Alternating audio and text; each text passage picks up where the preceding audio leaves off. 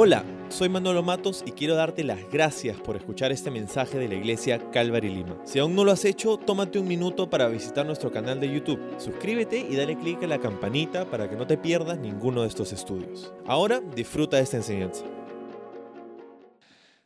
En la búsqueda por digitalizar nuestra experiencia humana, hace varios años Facebook ah, decidió incorporar a los perfiles de sus usuarios la opción de poder indicar el estado de sus relaciones amorosas. Entonces, ah, si tú tienes un perfil en Facebook, ah, tú puedes, y lo más probable es que has puesto tu información allí, no solamente tu nombre, tu fecha de nacimiento, que es lo que utiliza Facebook para recordarle al mundo que es tu cumpleaños, no sé cómo hacíamos para acordarnos de los cumpleaños antes de Facebook, pero ah, bueno, yo sé lo que hacía, no me acordaba. Eh, entonces, ah, el, tema es que una de estas opciones para personalizar tu perfil en Facebook es poder incorporar, ah, poder decirle al mundo el estado de tu relación amorosa. Y dentro de estas opciones que tú puedes escoger para compartir con el mundo digital cómo está tu vida amorosa, Están, están lo clásico, ¿no? Casado, soltero.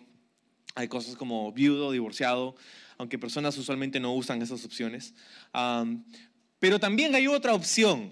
Hay una opción, literalmente, si vas a Facebook, pones ahí, vas a buscar, literalmente hay una opción que dice, es complicado. es una opción que puedes poner para decirle al mundo entero todo y nada. ¿No? y, de hecho, ese es el título de nuestro mensaje esta mañana. Si te gusta tomar nota, el título de nuestro mensaje hoy es, es complicado. Porque es una frase que utilizamos para hablar de muchas cosas, pero también para hablar de nada al mismo tiempo. Ah, es una frase que utilizamos para hacerle entender a una persona que no tenemos la disposición de contarle ah, la historia, o, que, o, que, no nos interesa que la persona conozca los detalles, Ah, o que simplemente no estamos de humor para contarlos.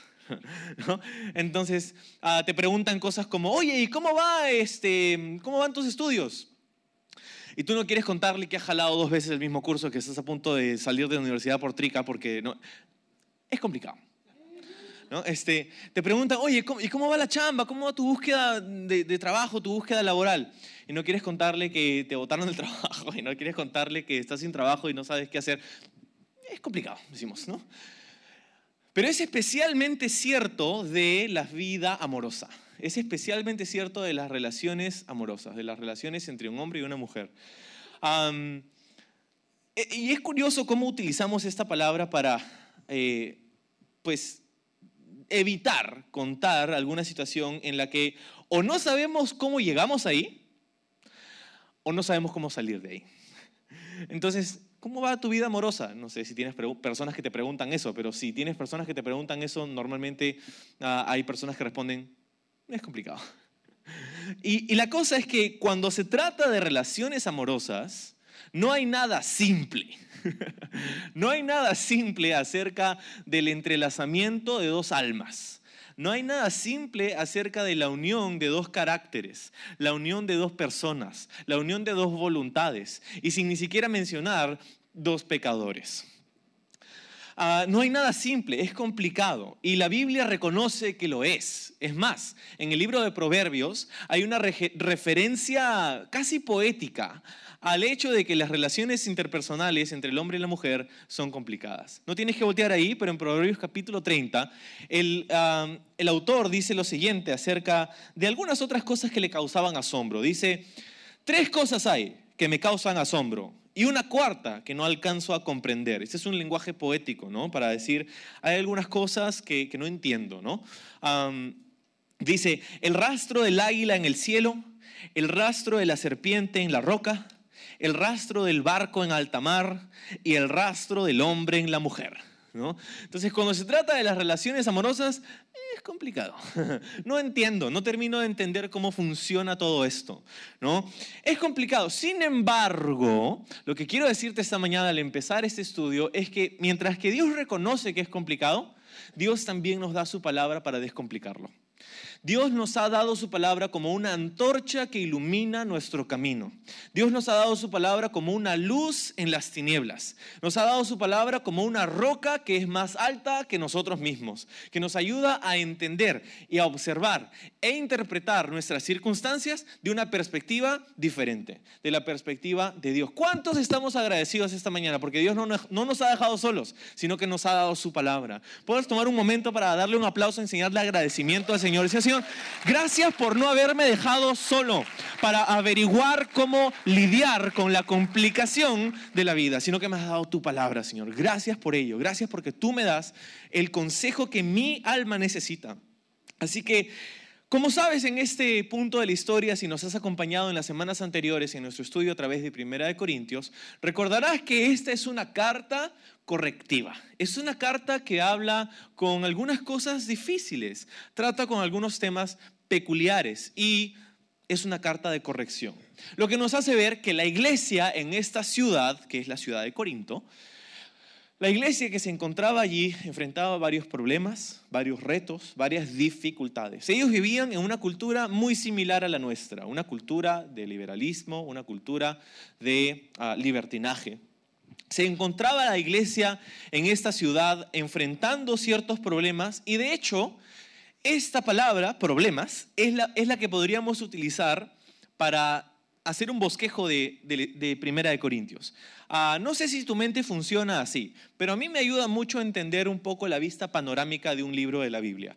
Me gusta entender cómo se dividen los capítulos, cómo, cómo se dividen los temas. Ah, es algo que no sé si es mi ser nerd que aflora dentro de mí cuando cuando veo la Biblia y comienzo a entender los ritmos de los pasajes y, entonces me ayuda mucho. Y algo muy sencillo, una forma muy sencilla de dividir Primera de Corintios es en dos partes. Los primeros seis capítulos, Pablo los escribe para corregir los problemas de los que había oído sobre la iglesia en Corinto. Y capítulos 7 al 16, al último capítulo, la segunda mitad de la carta, trata con las preguntas que había leído. ¿Sí? Entonces te lo repito, los primeros seis capítulos tratan con los problemas que había oído Pablo y capítulos 7 al 16 trata de las preguntas que había leído Pablo. ¿Sí? Entonces te voy a explicar eso un ratito más. Pero entonces estamos entrando a esta segunda sección. Pero en la primera sección, en, los problemas que Pablo había oído, entendemos que habían algunas personas que habían llegado a Pablo a contarle ciertas cosas que habían sucedido en la iglesia. Entonces eran ciertos problemas que él había oído. Ojo, no estamos hablando de chisme. El chisme no es, lo, no es el, combustible que Pablo utilizó para escribir esta carta. ¿Sí? No es que Pablo escuchó el chisme y dijo, ah, ya, ahora sí. No, no, no, no era chisme, no era chisme. De hecho, Pablo nos cuenta en, los primeros capítulos y nos dice, algunas personas de la casa de tal me han dicho que esto está pasando. Entonces es muy diferente el chisme, porque el chisme prospera en la anonimidad, ¿no? en el anonimato. ¿No? Sin embargo, las personas que habían ido a Pablo le habían dicho, Pablo, esto es lo que está pasando y si necesitas dar mi nombre, escríbelo en la Biblia, no me interesa. O sea, estoy tan seguro de lo que está pasando que yo puedo dar mi nombre, ¿sí? Por eso Pablo dice, los de la casa de tal me han... O sea, no es chisme, ¿verdad? Eh, eh, eh, cuando, cuando queremos decir algo y sabemos que no es correcto, usualmente nos escondemos, ¿no? Pero, pero cuando podemos vivir en la luz, habían llegado esas personas y decían, mira, mi, motivación para contarte estas cosas, Pablo, no es que tú pienses mal, no es que tú ah, simplemente reprendas a estas personas, es que necesitamos escuchar la voz de Dios. ¿Y cuáles eran los temas que había escuchado y los que hemos visitado en las semanas anteriores? Básicamente tres. Eran las divisiones en la iglesia, ah, y Pablo habló acerca de eso en los primeros capítulos. Eran no solamente divisiones, sino también la... Em, Tres cosas dije, ¿no? Ese es el problema, compartir mucho de mis notas, que después ya no sé dónde estoy. Ah, las divisiones en la iglesia, número dos, las demandas entre los cristianos, las demandas entre los cristianos. Y número tres, la inmoralidad sexual que habían permitido en la iglesia. ¿Sí? Entonces, estas tres cosas Pablo habla en, los primeros seis capítulos, que son los problemas que él había oído. Ahora, capítulo 7 al final, hablan acerca de las preguntas de las que Pablo había leído. Lee conmigo, por favor, el verso 1 del capítulo 7. Dice, ahora, en cuanto a las, ¿qué? preguntas que me hicieron en su carta, es cierto que es bueno, dice, abstenerse de tener relaciones sexuales. Tan, tan, tan. Hoy día vas a estar contento de que viniste a la iglesia. ¿O no? Pero Pablo está diciendo aquí que él había recibido una carta de parte de los corintios. Y en esta carta habían preguntas, muchas preguntas. De hecho, de eso se trata el resto de la carta, a partir del capítulo 7. Entonces comienza a hablar acerca, a responder acerca de estas preguntas diciendo, bueno, es bueno, es cierto que es bueno abstenerse de tener relaciones sexuales. Lo que nos da a entender esto es que los corintios afirmaban que esto era bueno. Por eso Pablo lo ratifica. Por eso es cierto, sí, tiene razón. Lo que quiere decir que ellos le habían dicho a Pablo, Pablo, es bueno abstenerse de tener sexo, ¿no? y no, no, no te digo que tú me lo respondas, pero Pablo dice, Pablo dice, sí, es bueno, es bueno, pero, ¿sí? y Pablo va a, afirmar, va a decir, esto es correcto, pero hay algunas salvedades que necesitamos considerar. Es bueno esto, sí es bueno, pero necesitas considerar algunas cosas. Por eso la razón del verso 2.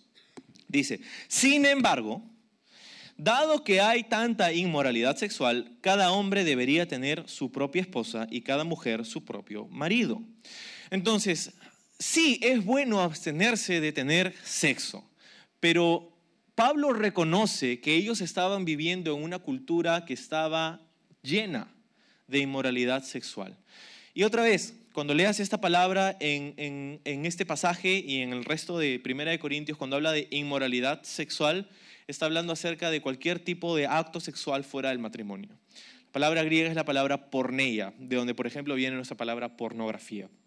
Entonces, cualquier tipo de acto sexual fuera del matrimonio. Y, entonces ah, Pablo está diciendo, es bueno abstenerse, sin embargo, yo reconozco que estamos viviendo en una cultura que busca convencerte de algo que no es el plan de Dios. ¿Y no es cierto eso? Estamos viviendo en una cultura que busca convencernos de cosas, de ideas, de pensamientos, de filosofías, de ideologías sobre la sexualidad que no son el plan de Dios para el hombre y la mujer. Entonces, vamos a considerar algunas de estas cosas, dice Pablo. Ya que hay tanta inmoralidad sexual, dice, cada hombre debería tener su propia esposa y cada mujer su propio marido. El matrimonio es lo que está en mente, el matrimonio. Y, cuando Pablo dice esto, hay, hay algo que salta a nuestra vista. El plan de Dios, si estás casado, y este es nuestro primer punto, tengo varios puntos esta mañana, el primer punto de varios es, si estás casado, Dios espera que tengas sexo. ¿Ya te incomodé? Si no, dame unos cinco minutos más, tranquilo. Si estás casado, el plan de Dios es que tengas sexo. Entonces dice, una de las razones por las que el matrimonio es bueno es porque te da la oportunidad la oportunidad de expresar tu sexualidad de una manera que agrada a Dios. Entonces entendemos que el sexo es para el matrimonio, pero también podríamos decir que el matrimonio no es para el sexo. ¿sí? Mientras que el sexo es para el matrimonio, el matrimonio no es solo para el sexo. ¿sí? Entonces, eh, eh, vamos a ir hablando acerca de esto mientras leemos los próximos versículos, pero continúa diciendo el verso 3, el esposo debe satisfacer las necesidades sexuales de su esposa y la esposa debe satisfacer las necesidades sexuales de su marido. La esposa le da la autoridad sobre su cuerpo a su marido y el esposo le da la autoridad sobre su cuerpo a su esposa. Este es un mensaje que quizá puede sonar algo chocante, algo contracultural. Y honestamente, sonaba contracultural cuando lo recibieron en Corinto la primera vez, porque la cultura en la que vivían era casi la misma a la nuestra.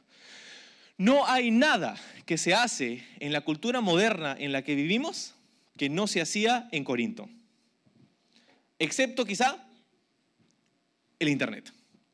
¿no? Entonces, ah, y, entonces Pablo está diciendo que aquí el esposo y la esposa en el matrimonio están, están en una relación donde deben buscar satisfacer las necesidades sexuales, dice, de la otra persona.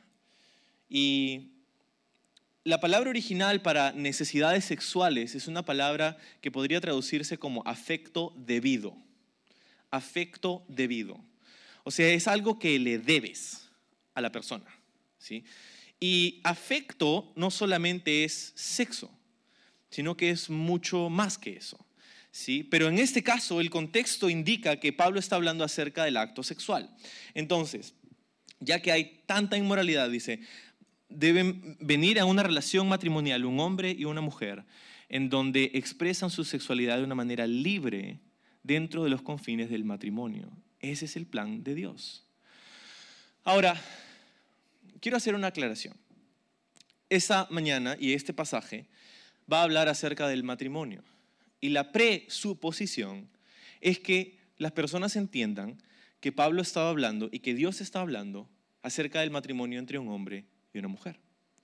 Debo hacer esta aclaración porque estamos viviendo en una cultura, en un día, en donde se está revisitando esa, esa definición, donde se está editando ese concepto del matrimonio entre un hombre y una mujer.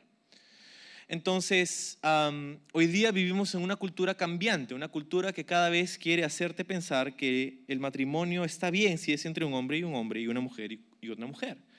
¿Sí? Pero el concepto bíblico del matrimonio es un matrimonio monógamo, heterosexual, por toda la vida. Ese es el plan de Dios para el matrimonio, es lo que vemos en la palabra de Dios. Matrimonio monógamo, heterosexual, para toda la vida. Ese es el plan. ¿okay? Sabiendo que ese es el plan, tienes que saber que tienes un enemigo. Tú y yo tenemos un enemigo espiritual. Se llama Satanás. Es un ser real, es un ángel caído que busca reemplazar y contradecir todo lo que Dios ha establecido con el fin, Jesús lo dijo, de matar, hurtar y destruir. Ese es su fin. Acuérdate, Todas las filosofías, los ataques, los pensamientos, todo lo que Satanás hace, lo hace para que tú sufras, para que tú seas robado de lo que Dios quiere darte y para que tú en última instancia mueras. Morir es no tener vida. Entonces, para que te succione la vida de esta experiencia que Dios quiere que tengas. Entonces, es importante entender eso porque eso nos va a ayudar a conceptualizar lo que nosotros pensamos sobre el matrimonio. y debo hacer una segunda aclaración. Hay personas que critican a los creyentes, a los cristianos, por su posición sobre el matrimonio. Y hay personas que no han que no, entienden por qué nosotros pensamos que el matrimonio debe ser entre un hombre y una mujer. Y creo que hemos hecho un mal trabajo en expresar el por qué.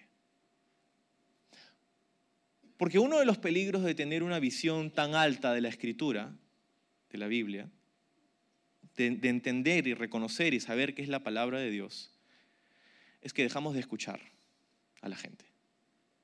¿Y cuál es nuestra respuesta? Nuestra respuesta es, es que Dios dice, y yo lo creo, y es así. Pero sin embargo, quizá hay algo que podemos hacer para conectar con las personas. En vez de desecharlas diciendo, tú estás mal, Dios dice esto, chao. Detrás de cada pecado hay un problema. Y cada problema tiene un trasfondo, tiene una raíz. Y cuando nosotros conversamos con una persona que está viviendo un estilo de vida que llamaríamos de pecado, lo que somos tentados a hacer inmediatamente es desecharlo, reprenderlo, decirle estás mal, Dios está bien, su palabra dice esto.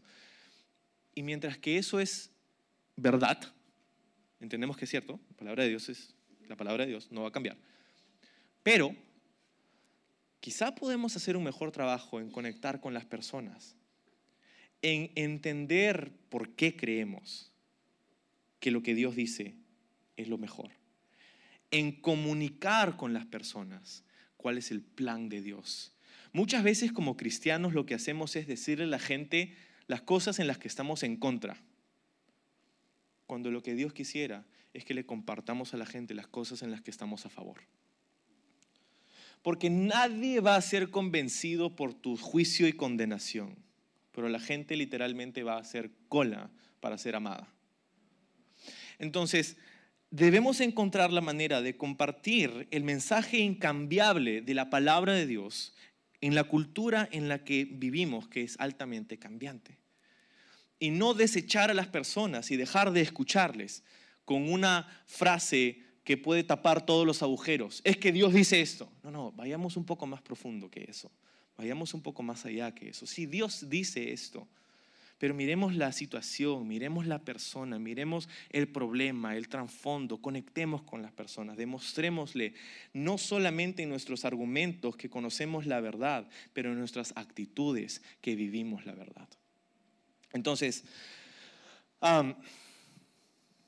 cuando se trata de el matrimonio, y, las personas critican de que ah, estás hablando eh, de que la gente se supone que, la gente, que a la gente le nace ser heterosexual. O sea, estás presuponiendo que la audiencia de Pablo son personas que todas tenían la predisposición natural a ser heterosexuales. Y honestamente ese no es el caso. Porque tan solo unos versos más atrás, Pablo decía, hay personas así, así, así, y cita una lista de pecados, borrachos, avaros, idólatras, aquellas personas que insultan, homosexuales, prostitutos, dice, y Pablo dice, y algunos de ellos eran ustedes. Dice, y así eran algunos de ustedes.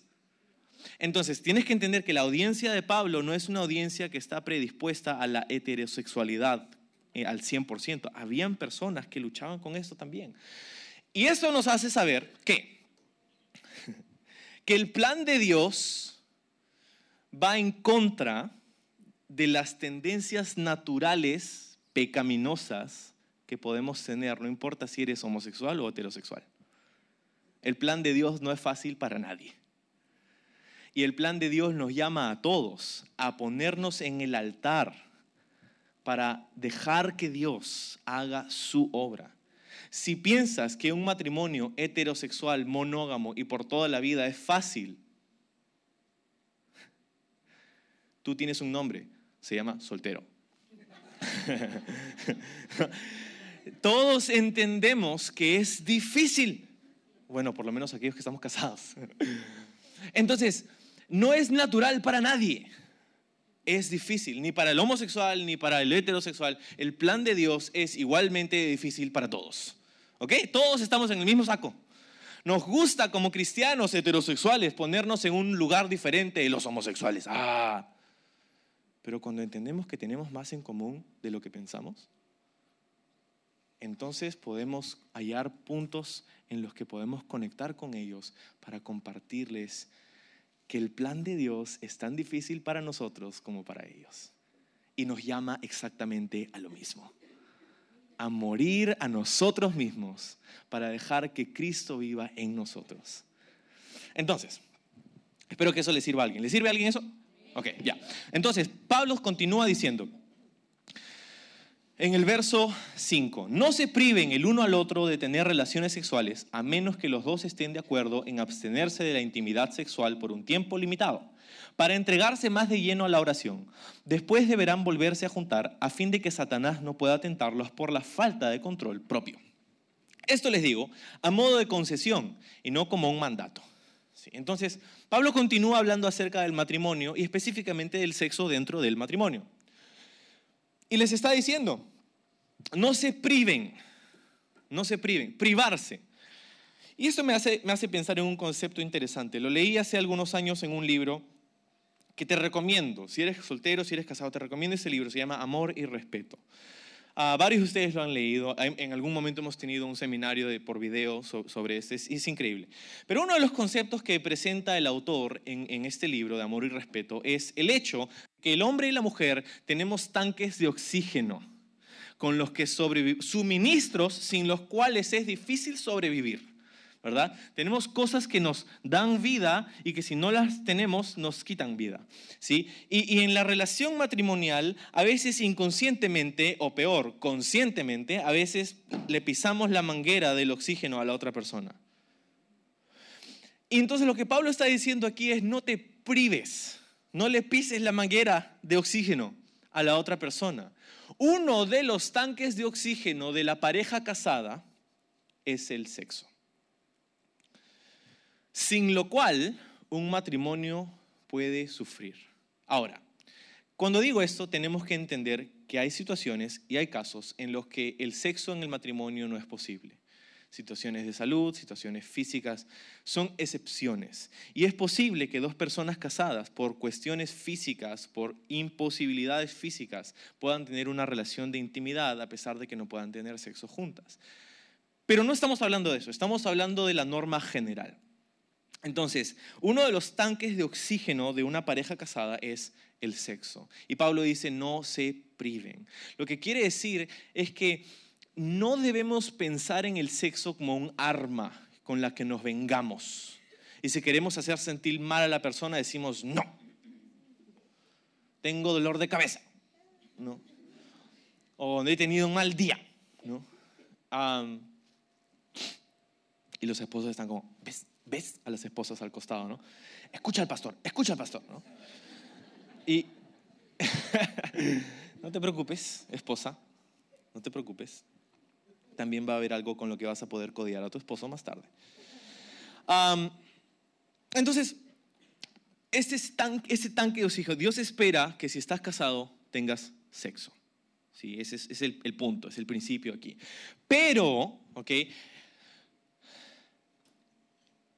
El punto no es tener una actitud de tú me debes. Muchas veces tenemos esa actitud cuando se trata del matrimonio.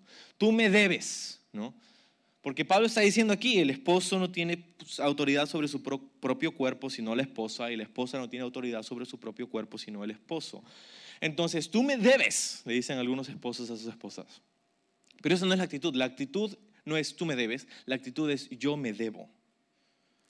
Yo me debo a ti porque me comprometí contigo, tanto el esposo como la esposa. Eh, o sea, la satisfacción del matrimonio no se encuentra en buscar ser satisfecho. la satisfacción del matrimonio se encuentra en buscar la satisfacción de la otra persona. Porque cuando ambos están haciendo eso, ¿qué crees? Ambos son satisfechos. Pero cuando ambos están enfocados en satisfacer sus propias necesidades, entonces nadie es satisfecho. Entonces Pablo está diciendo, no se priven de esto. Ahora, hay otro principio, que el primer punto era, si estás casado, Dios quiere que tengas sexo. ¿Cuán frecuentemente? Es una pregunta que se hacen muchas personas. ¿Cuán frecuentemente debería una persona casada tener sexo? ¿Estamos hablando de eso en la iglesia? Sí. Y Pablo dice en el verso 5, no se priven de tener relaciones sexuales, a menos que los dos estén de acuerdo en abstenerse por un tiempo limitado, dice. Por un tiempo limitado. Entonces, ¿cuánto tiempo deberías abstenerte de tener sexo con tu esposa o esposo? El tiempo que consideres necesario, pero un tiempo limitado. ¿Cómo? Pablo dice, si ambos se han puesto de acuerdo para orar de una manera más ferviente que, normalmente, Pablo dice, no es un mandato, pero está bien. Si quieren, pueden abstenerse por un tiempo corto para poder buscar al Señor, ayunar y qué sé yo.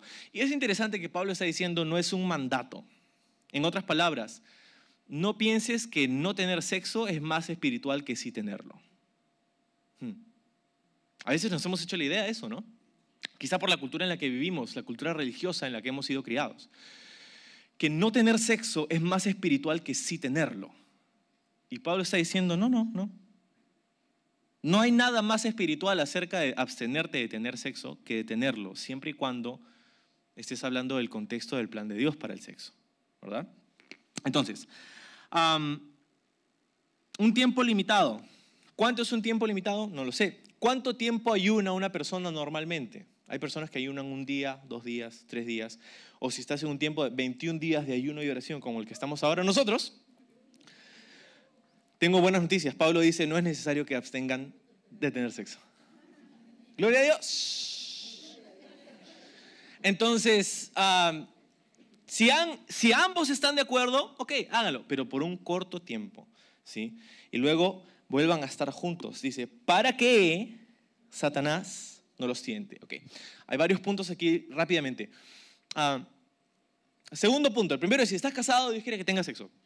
Segundo punto, si estás casado, Dios espera que oren juntos. ¿Te diste cuenta?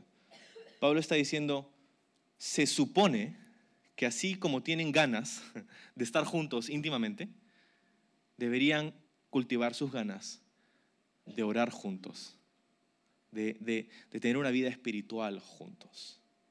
Entonces, así como Dios quiere que tengas sexo en el matrimonio, Dios quiere que oren juntos en el matrimonio. Esposa, ya ves, escucha al pastor, esposo, escucha al pastor. Dios quiere que oren juntos. Entonces, Pablo continúa diciendo, y, quiero retroceder solamente al, al final del verso 5, dice, después deberán volverse a juntar a fin de que Satanás no pueda tentarlos por la falta de control propio.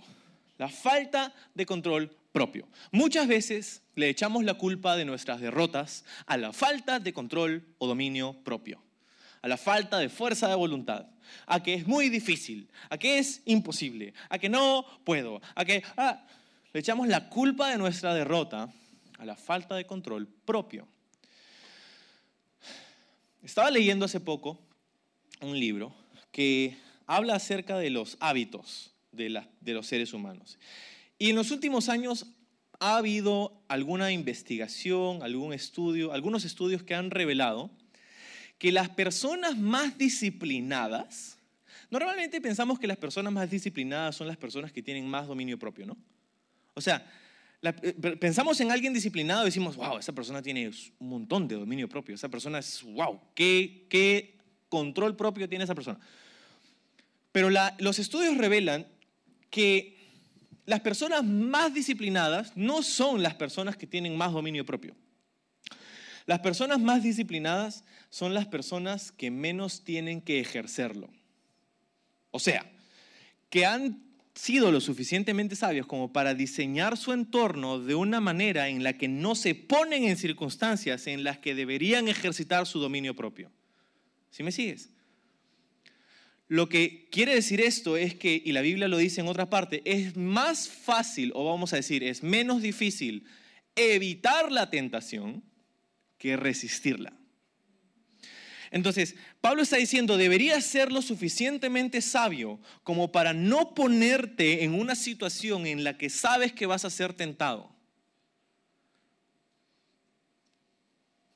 Y eso, por el silencio que acabo de escuchar, está conectando con más de uno. Y Pablo continúa. Sin embargo, verso 7, quisiera que todos fueran solteros, igual que yo, pero cada uno tiene su don específico de Dios, unos de una clase y otros de otra.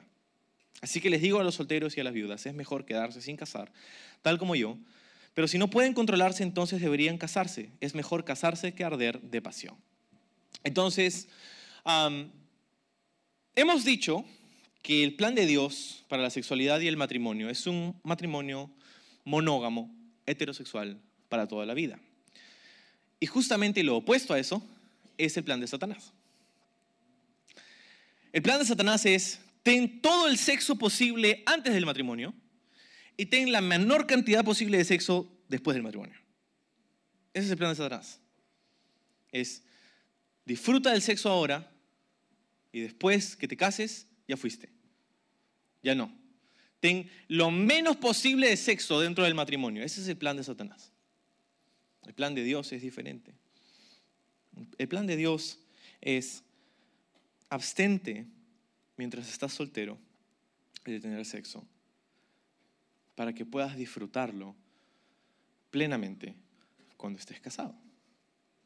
No es simplemente no tengas sexo. Eso es lo que la mayoría de círculos cristianos enseñan y dicen. No, deberían tener sexo, ¿no? Y la cosa es que Dios no está en contra del sexo.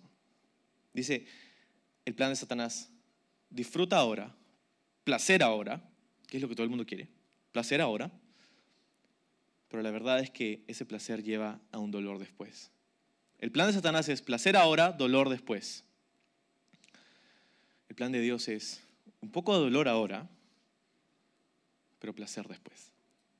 Entonces, Pablo le dice a los solteros, a las viudas, a las personas que no están casadas, yo quisiera que todos fueran como yo. Ahora, ¿qué significa eso? Significa que Pablo, al momento en el que escribe esta carta, estaba soltero, no estaba casado. Ahora, algunas personas dicen eso, pero ¿cómo es que Pablo podía dar consejos tan precisos y claros y relevantes a la vida matrimonial si no estaba casado? Es un poco difícil que alguien que no esté casado sepa las intricancias y las complicaciones y las complejidades de la vida matrimonial.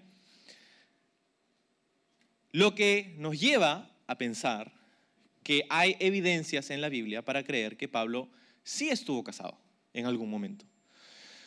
Pablo dice que en el libro de los Hechos, cuando él estaba contando su testimonio, dice, yo di, una de las cosas que Pablo dice yo solía dar mi voto para perseguir a los cristianos. Ahora, es una frase interesante porque dar tu voto para que se haga algo tan grande como, y atroz como perseguir a un grupo de personas, quiere decir que Pablo tenía cierta autoridad. Si Pablo decía yo di mi voto es porque Pablo tenía un voto. ¿Y eso qué quiere decir? Quiere, eh, déjame seguir este, este camino medio sinuoso por un ratito, pero te prometo que tiene un punto.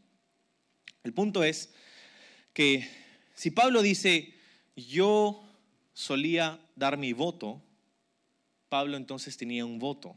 ¿Un voto con quién? ¿Un voto ante quién? ¿Quién decidía si se perseguían o no a los cristianos?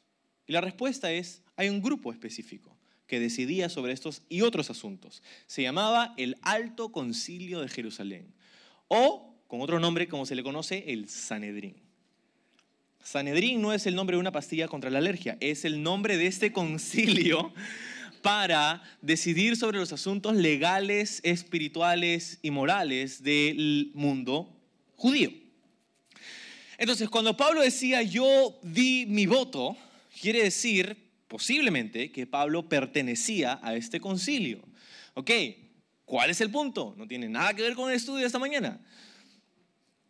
El punto es que para pertenecer al Sanedrín, al, al alto concilio de Jerusalén, tenías que ser un hombre casado si no eras casado, no tenías un voto, porque no podías ser parte de este grupo, el Alto Concilio de Jerusalén. Entonces, es probable que Pablo sí haya estado casado. Y si es así, ¿qué pasó con su esposa? Bueno, la Biblia no nos dice nada. La Biblia no nos dice absolutamente nada de qué pasó con la esposa de Pablo. Por lo tanto, y es un buen principio por el cual vivir, si la Biblia guarda silencio, tú también. Entonces, pero si, si, eres de aquellos escépticos que no pueden, no, pueden dormir esta noche, si, ¿qué pasó con la esposa de Pablo? Ah, debería decirte quizá algunas de las opciones. Quizá la esposa de Pablo lo dejó antes de que él se convierta o quizá poco tiempo después de que él se convierta a ser un seguidor de Jesús. Quizá ella dijo, ¿sabes qué? Yo no me casé con un cristiano, no quiero nada que ver con Jesús, estás loco, chao. O puede ser que la esposa de Pablo haya fallecido en algún momento antes de su conversión al cristianismo. Entonces, no sabemos, es una de las opciones, ya puedes dormir tranquilo esta noche. Entonces, ah, Pablo dice, en este momento yo quisiera que sean como, como yo, o sea, solteros. ¿Y eso qué significa? ¿Significa acaso que ser soltero es mejor que estar casado? No significa que es mejor ni peor. Muchas veces queremos poner estos dos estados civiles en una, en una balanza, a ver cuál me conviene más, a ver cuál es mejor. Y mientras que sí debería haber una balanza, en, otras palabras, sí debería haber una autoevaluación para saber cuál es mi llamado en la vida, muchas veces ponemos en la balanza las cosas equivocadas. Ponemos en la balanza el hecho de que qué me conviene más o qué me gusta más. Pero eso no es lo que debemos poner en la balanza para considerar si debemos estar solteros o casarnos. debemos considerar ciertas cosas. Debemos considerar, número uno, los tiempos en los que vivimos. Pablo dice al inicio de este capítulo, ya que hay tanta inmoralidad sexual, eso quiere decir que Pablo tenía un dedo en el pulso de la cultura. Eh, está diciendo que eh, estamos viviendo en tiempos difíciles moralmente. Entonces, si vamos a considerar el matrimonio como personas solteras, deberíamos considerar los tiempos en los que vivimos. Queremos vivir una vida célibe, no hay nada de malo con eso, pero necesitamos considerar los tiempos en los que vivimos. Número dos, debemos considerar nuestra identidad. En otras palabras, cómo Dios nos ha creado, cómo Dios nos ha hecho. Pablo dice, es mejor casarse que estarse quemando, o sea, que arder en pasión sexual. ¿Ok? Entonces, esto implica que si estoy considerando el matrimonio, necesito poner en la balanza cuál es mi condición, cómo estoy yo, cómo me siento yo, cómo, cómo vivo durante mi soltería. Estoy, estoy siendo consumido en deseo sexual y no puedo estar tranquilo y no puedo concentrar, no puedo vivir, no puedo, no puedo hacer nada sin pensar en eso. Entonces Pablo dice, lo más probable es que no tengas el don de celibato. Entonces necesito considerar, número uno, mi entorno, mi cultura, el ambiente en el que vivo. Número dos, debo considerar mi identidad, debo considerar cómo Dios me ha creado, cómo las cosas que Dios ha puesto en mí. Y lo, tercero es que debo considerar las consecuencias. las consecuencias. Porque no es que estar soltero es mejor que estar casado, pero tienes que saber que hay consecuencias para cada decisión que tomas. Hay consecuencias. Y tenemos la tendencia a pensar que uno o el otro lado es mejor o peor que el otro. Pero escucha esto, y este es nuestro, ya no sé, ya perdí la cuenta, tercer, cuarto punto, no lo sé. Este es el punto, que tanto el matrimonio como la soltería son un regalo de Dios. Tanto el matrimonio como la soltería son un regalo de Dios. En ambos hay retos y dificultades. Y en ambos hay oportunidad para servir y representar a Jesucristo. En ambos. Entonces no se trata si uno es mejor que el otro. A veces los solteros dicen, ay, sí, claro que es fácil entender que el matrimonio es un regalo. Claro que es un regalo, dicen los solteros. Y los casados dicen, no, tu soltería es un regalo. No entiendes, no entiendes lo que es salir a un viaje misionero sin tener que preocuparte de las maletas, de los pañales, de las cosas y, viajar sin tener que llevar toda tu casa contigo. Eh, eh, hay, hay consecuencias, hay consecuencias. Entonces, tanto el matrimonio como la soltería son un regalo. Y necesitamos asimilarlo y hacerlo parte de nosotros. Entender que el estado en el que te encuentras, ya sea que estés casado o ya sea que estés soltero, es un regalo que Dios te ha dado. Es un regalo que Dios te ha dado.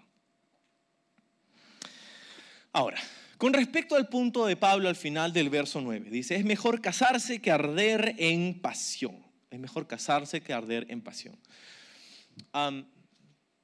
Si bien es cierto el matrimonio provee el lugar donde Dios espera que la sexualidad se desarrolle, no podemos pensar que el matrimonio es la solución para la lujuria.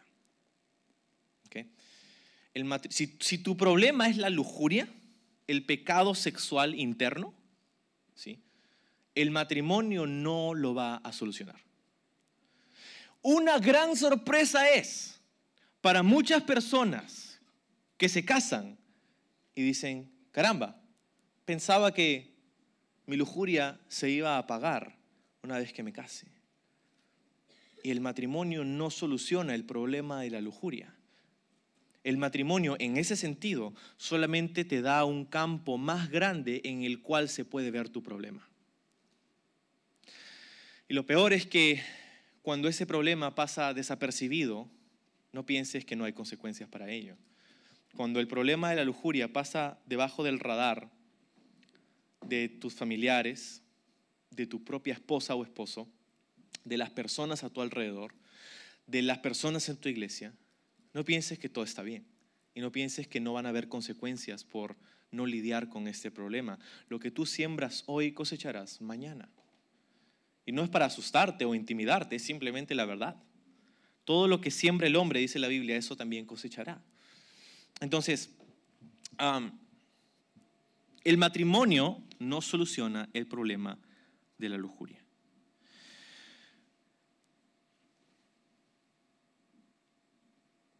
Verso 10. No obstante, para los que están casados, tengo un mandato que no proviene de mí, sino del Señor. Ahora, cuando Pablo dice, esto proviene de mí, esto no proviene de mí, Pablo no está diciendo como que, a ver, el Señor me está hablando, el Señor no me está hablando. No. Lo que Pablo está diciendo es, Dios ya dijo algo acerca de esto, y yo simplemente te lo estoy repitiendo. Esto es lo que dice el Señor. ¿no? Ya, ya Dios ya dio su parecer con esto en algún otro pasaje de la Escritura. Y cuando Pablo dice, esto es una concesión o es algo que no es un mandato de Dios, sino que lo digo yo, Pablo está diciendo, Dios en esta área, en el pasado, no había dicho nada, pero ahora está diciéndolo. Ahora está diciendo, ahora está estableciendo algo a través de esta enseñanza. ¿Sí? Entonces Pablo está diciendo, hay cosas que vienen de mí en un sentido en el que siento que Dios está guiándome a enseñarte esto y a establecer esto, y eso es una de las cosas que hacían los apóstoles era establecer doctrina. Una de las, una de las grandes tareas de los apóstoles era establecer doctrina. ¿sí? Eso ya no sucede, porque ya no hay apóstoles como lo sabían en esa. Uno de los requisitos para ser apóstol era que hayas conocido a Jesús.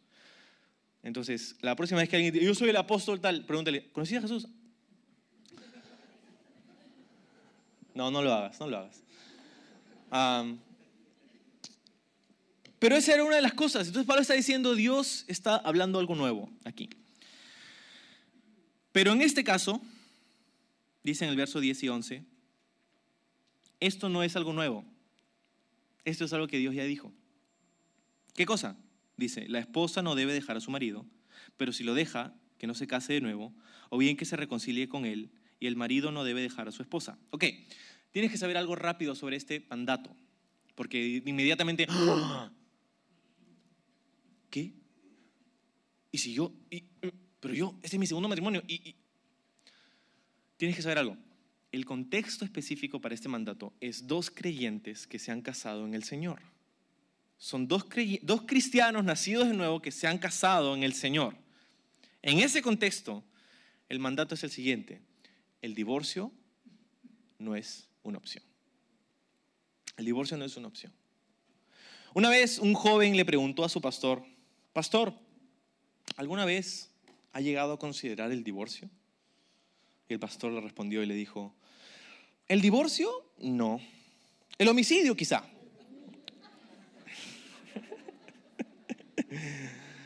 uh, es tarde. entonces, el divorcio no es una opción, porque otra vez, el plan de Dios es un matrimonio heterosexual, monógamo, por toda la vida. Pero quiero decir algo con respecto a esto. Quizá para algunos de nosotros podemos decir, ah, el matrimonio no es una, el, perdón, el divorcio no es una opción, ¿verdad? Pero aún así estás jugando con el concepto en tu cabeza. Estás jugando con la idea en tu cabeza. Estás bromeando con eso, con tus amigos. Estás usando la palabra en tus discusiones.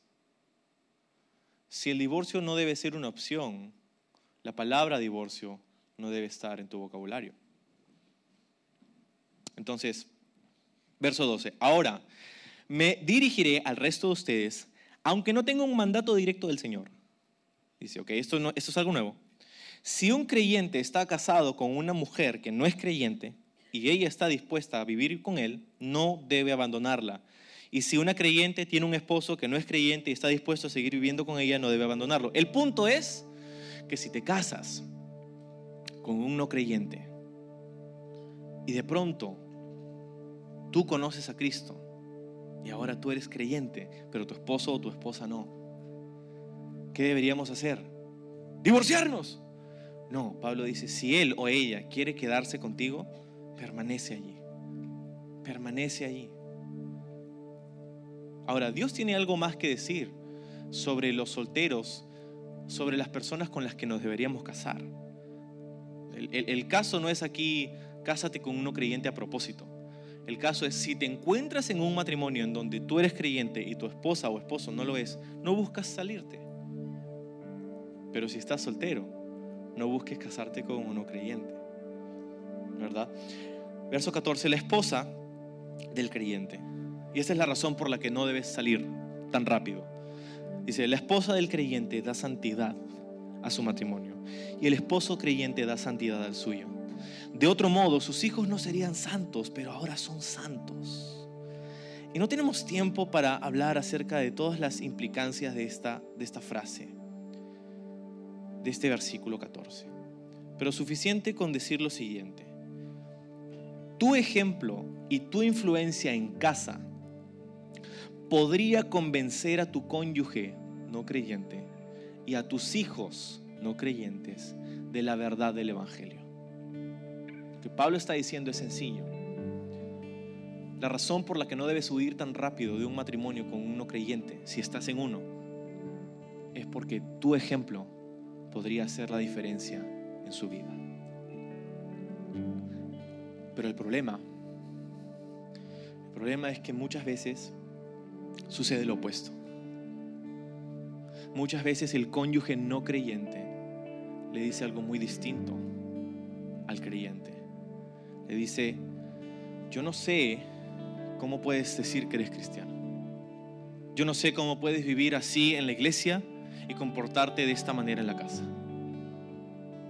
¿Cómo pretendes que yo quiera eso?